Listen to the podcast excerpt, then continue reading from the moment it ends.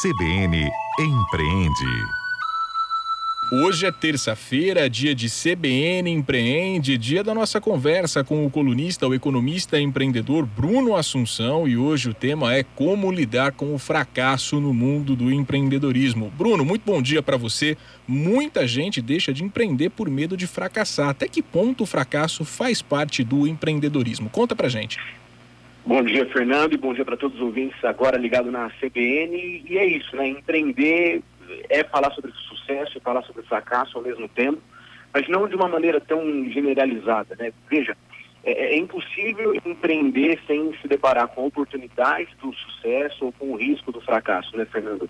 É, é, é, empreender é tudo ou nada, assim como em outras áreas da vida, nos relacionamentos, ou você se, se expõe aquilo e, e pode tanto fracassar quanto ter sucesso, ou você não empreende. Mas quem que ainda tem medo de empreender, eu gostaria de trazer um pouco de mais maturidade para esse assunto e entender de fato o que seria o fracasso no empreendedorismo. O que é o fracasso se não uma lição que a gente tira dos erros que a gente comete, dos reveses da, da, do, do, dia a dia. Né? Empreendedorismo, Fernando, para quem quer começar a empreender, eu diria que é sobre aprendizados. Empreender, na verdade, é estar disposto a pagar o preço de aprendizados que muitas vezes são muito duros, né?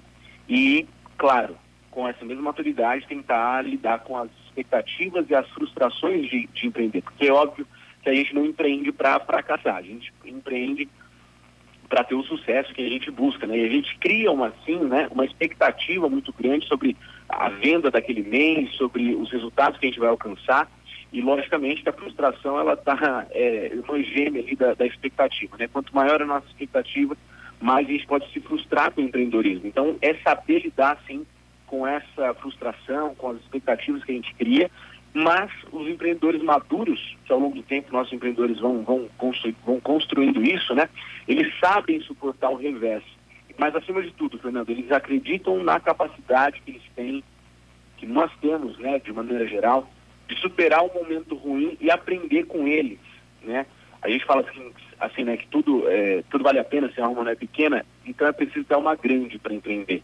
Porque para entender que, mesmo nos momentos mais difíceis, a gente tem que ter certeza que valeu a pena e aquele aprendizado vai levar a gente para um lugar muito mais próximo do sucesso que a gente almeja. Tá certo. Bruno, você como empreendedor, como especialista, deixa uma dica aqui para os nossos empreendedores ligados na CBN. Como é que faz para lidar com o revés, com as situações difíceis, com esses momentos negativos no mundo do empreendedorismo? Fernando, eu falei no começo que o sucesso e o fracasso estão juntos, né? Imagina que eu viro para você e digo assim, Fernando, eu recebi uma promoção, ou eu nunca vendi tanto esse mês, e você fala assim, nossa, e, e, a quem você atribui esse resultado positivo, né? A gente geralmente vai falar assim, olha, esse resultado eu atribuo é, com um pouco de modéstia, né? Isso ou aquilo, mas lá no fundo a gente sabe que a gente trabalhou duro por aquilo. Então a gente sabe que a gente acaba atribuindo a nós mesmos né, aquele sucesso. Olha, eu trabalhei duro e consegui essa promoção, eu trabalhei duro e fiz as vendas, né?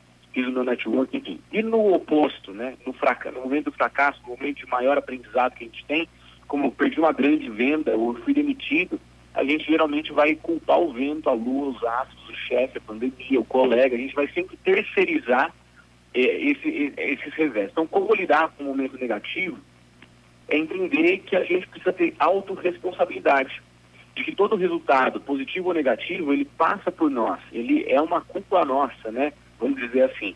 E lembrar, muitas vezes, que a gente esquece que empreender é estar dentro de uma arena, né? E quem está de espectador não tem resultados positivos ou negativos. Então, nós, na nossa autorresponsabilidade, é entender que, estando na arena, a gente vai ter toda a experiência, teoria, prática ali, eh, para poder acomodar melhor os aprendizados que a gente vai ter dá para se medir a maturidade de um empreendedor, Fernando, de acordo com a autorresponsabilidade que ele tem. Quando ele para de culpar os terceiros e começa a olhar para si mesmo o que, que ele tem feito para reinventar o um negócio. O que, que ele tem feito para prever as tendências do futuro do mercado que ele está.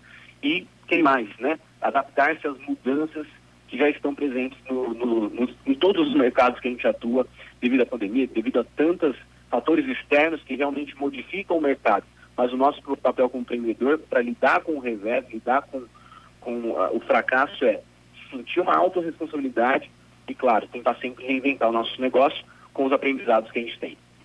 Tá certo. Bruno Assunção, economista, empreendedor, nosso colunista de todas as terças-feiras aqui na CBN Araraquara com a coluna CBN Empreende. Bruno, obrigado mais uma vez por mais uma participação sua aqui com a gente. Obrigado, Fernando, e desejo muitos aprendizados positivos para os nossos empreendedores e até semana que vem.